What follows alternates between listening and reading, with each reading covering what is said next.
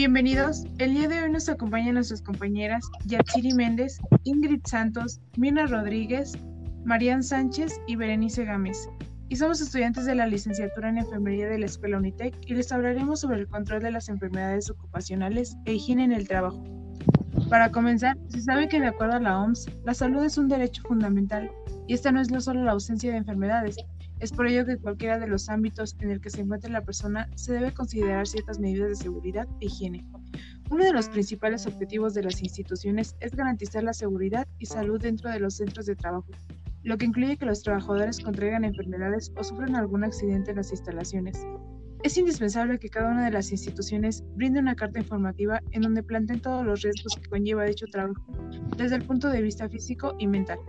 ¿Qué es una enfermedad de trabajo? Esto que estado patológico derivado de la acción continuada de una causa que tenga origen o motivo en el trabajo o en el medio que el trabajador se ve obligado a prestar sus servicios. ¿Qué es un accidente de trabajo? Es todo suceso repentino que sobrevaga por causa o con ocasión del trabajo y que produce en el trabajador una lesión orgánica, una perturbación funcional o psiquiátrica, una invalidez o la muerte. Estos sucesos no solamente significan un sufrimiento para el trabajador y su, familia, sino también gastos económicos elevados para el sector productivo y la sociedad en general.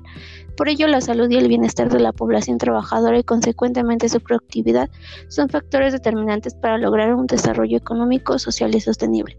¿Qué son los riesgos del trabajo? Son los accidentes y enfermedades a los que están expuestos los trabajadores en ejercicio o con motivo del trabajo.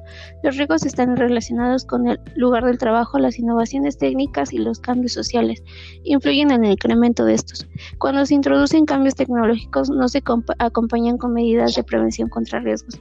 Y estos porque son causados por agentes físicos, químicos, biológicos, así como también factores emocionales y factores psicosociales.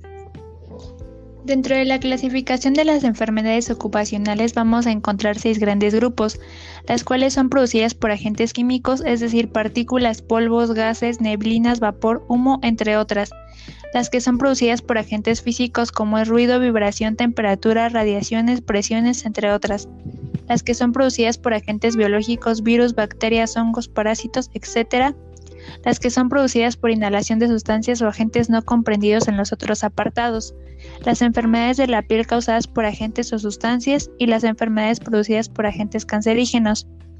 Nosotros como enfermería, ¿qué podemos hacer para evitar estos sucesos?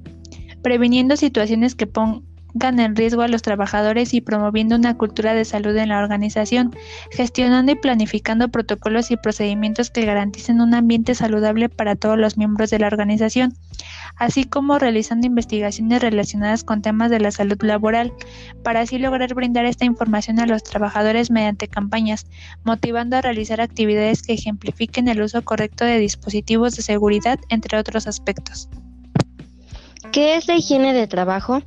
Es una ciencia que, al igual que otras disciplinas como la ergonomía o la psicología organizacional, contribuye a reducir las enfermedades ocupacionales en los centros de trabajo y que aporte a mejorar la competitividad a toda organización, fortalece el cumplimiento de la ley de seguridad y salud en el trabajo.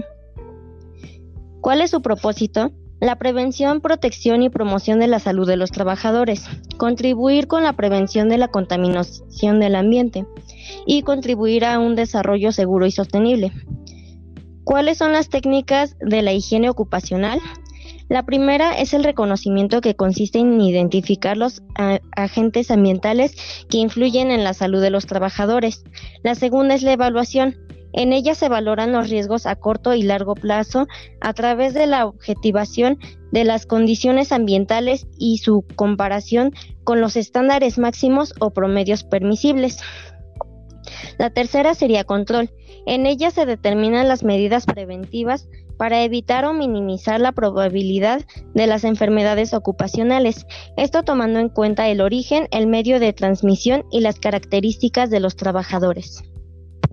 ¿Cómo podemos definir un entorno de trabajo saludable? La OMS define un lugar de trabajo saludable es aquel en que los trabajadores y el personal superior colaboran en la aplicación de un proceso de mejora continua para proteger y promover la salud, la seguridad y el bienestar de todos los trabajadores y la sostenibilidad del lugar de trabajo, con el objetivo de prevenir los accidentes laborales, sino también para evaluar y mejorar la salud general de las personas.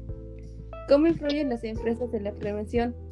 La participación activa de, las organizaciones de empleadores y de trabajadores será importante para el desarrollo de políticas y programas nacionales de prevención de las enfermedades profesionales. Los directivos, los supervisores y los profesionales de la seguridad y salud en el trabajo, así como los trabajadores, representantes en materia de seguridad y salud, y los sindicatos tienen un papel importante que desempeñan a través de un diálogo social y una participación efectiva. Bueno, de nuestra parte fue todo. Cualquier duda nos puedes escribir en nuestras redes sociales. Muchas gracias. Que pasen una excelente tarde.